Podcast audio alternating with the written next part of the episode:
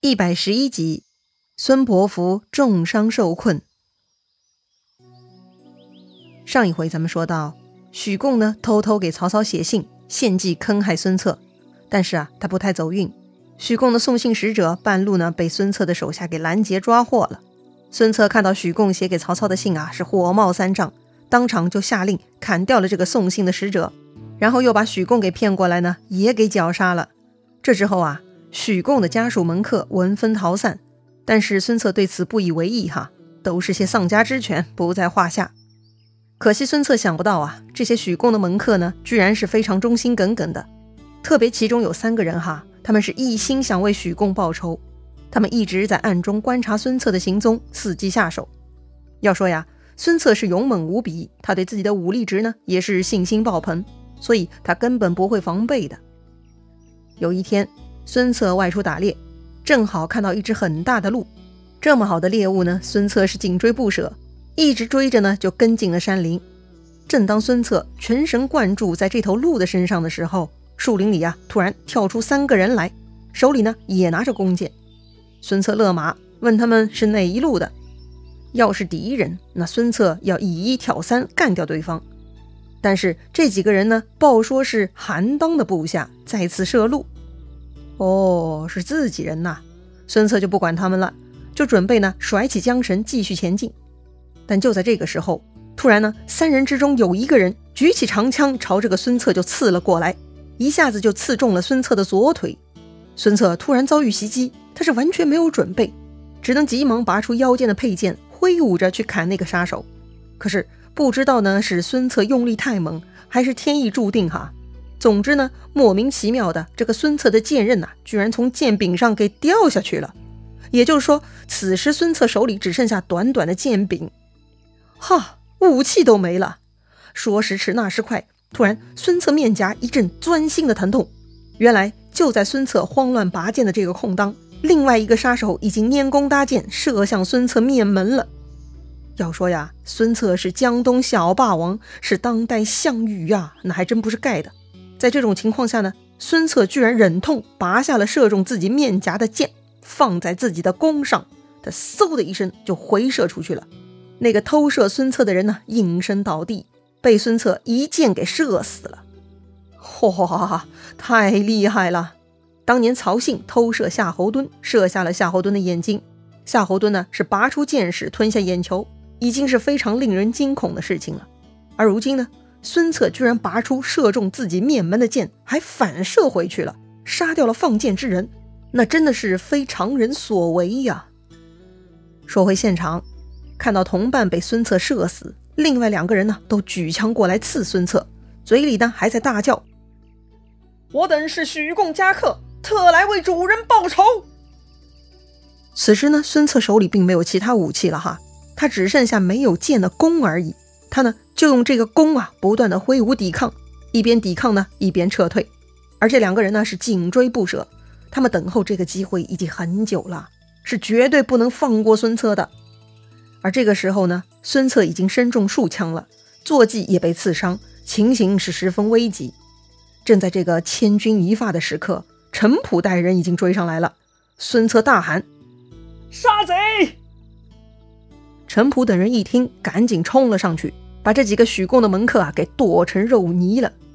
哎，实在呢是孙策一个人跑得太快了，要不是陈普他们追得及时呢，孙策恐怕要命丧现场了。哎，想想都恐怖啊！此时呢，孙策已经血流满面，身受重伤，要是一般人呢，估计马上就快死了。好在孙策身强体壮啊，还挺能扛的，在现场被简单包扎后呢，就送回去养伤了。要说孙策呢，他是常胜将军哈，太过大意了，处理许贡的事件十分粗线条，九胜啊他就轻敌了。而许贡的三门客呢，那倒是非常忠义，主人都已经死了哈，他们还惦记着报仇，颇有春秋战国时期的国士之风啊，也是很值得敬佩的。好了，孙策严重受伤，此时呢得请神医华佗来医治才行啊。但是十分不凑巧，这个华佗呢外出远游了。只有徒弟在吴郡，那也没辙呀，就让徒弟来吧，名师出高徒嘛。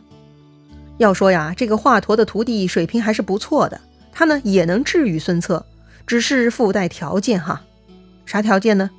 他要求啊，孙策要静养百日，期间呢不能发怒。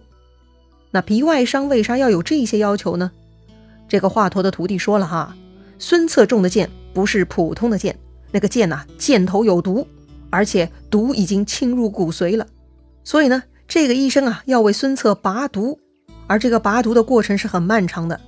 我们都知道哈，手术期间的人呢必须要平静，不行还得打麻药。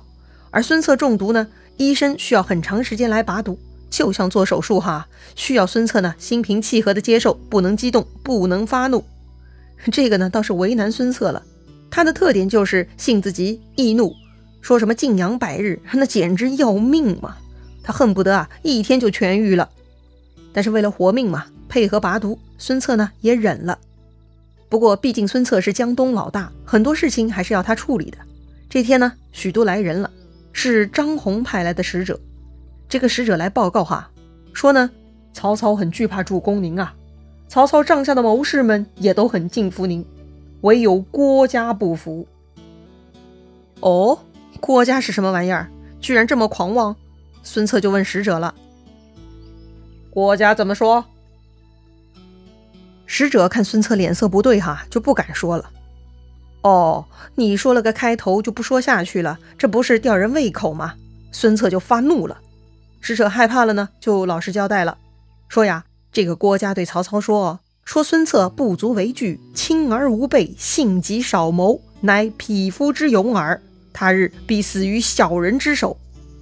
那这里说的轻而无备，意思就是目中无人，不设防备；性急少谋，那就是性子急躁，缺少谋略。郭嘉呢，就是看穿孙策是匹夫之勇，早晚会死在小人手里的。要说呀，郭嘉的眼光很毒哈，都被他说中了。但是世间大多数人都是无法听进去这种话的，特别是骄傲的孙策，他是火冒三丈啊！匹夫，居然敢来算我！吾誓取许昌。于是啊，这个孙策也不等自己创伤痊愈哈。就要跟手下商议出兵，要进攻许都。哎呦，这个也太莫名其妙了吧！就为了郭嘉说的这些话，张宏居然特地派使者来告诉孙策。这张宏的脑子也是进水了吧？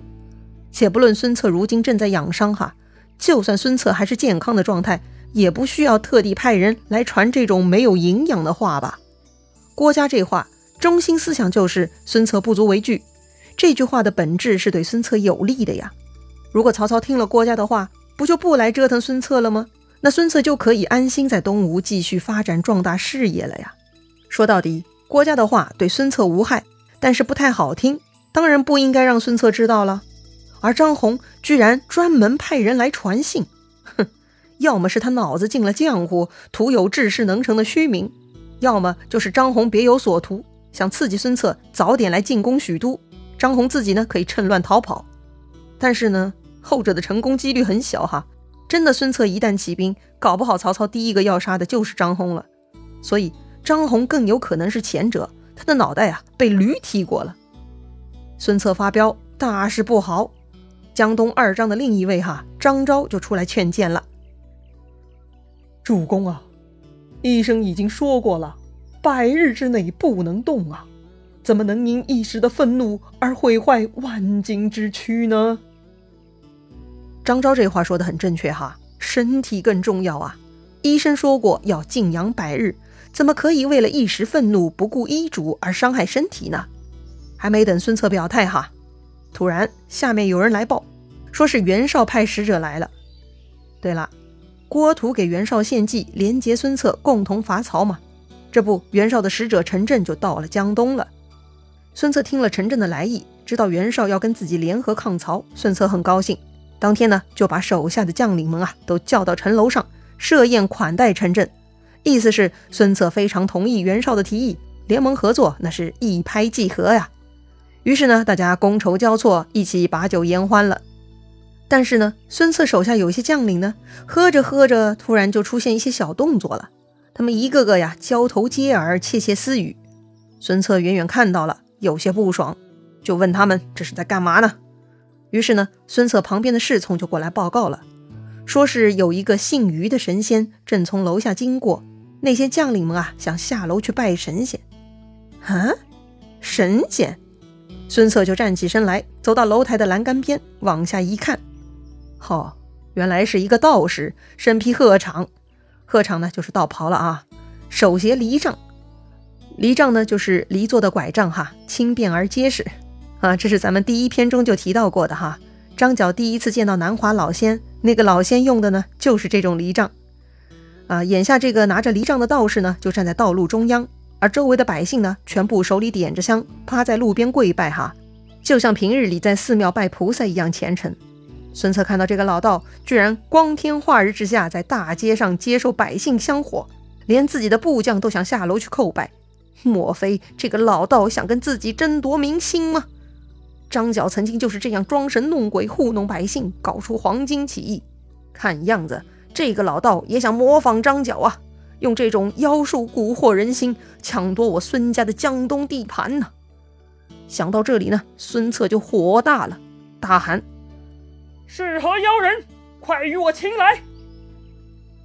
孙策的手下呢，赶紧来报告说呀：“这个道士姓于，名吉，住在东方的，时常会来东吴一带普施符水，救人万病，没有不灵验的。”所以当事人都称他为神仙，不能冒犯呐。孙策听手下人这么说，那就更愤怒了。用什么符水救人？那不就是张角那一套吗？可恶！居然在老子地盘上耍阴谋，不可饶恕啊！孙策喝令：“速速擒来，违者斩！”孙策手下也不敢违抗将令啊，只能下楼把这个虞姬啊给推上了楼。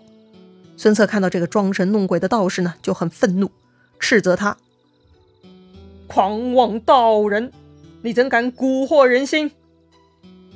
那个道士呢，却是气定神闲，缓缓开口说道：“贫道乃琅琊宫道人，顺帝时曾入山采药，得神书于阳曲泉水上，号曰太平清灵道。”凡百余卷，皆治人疾病方术。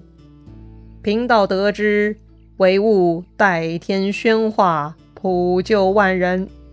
未曾取人毫厘之物，安得山惑人心？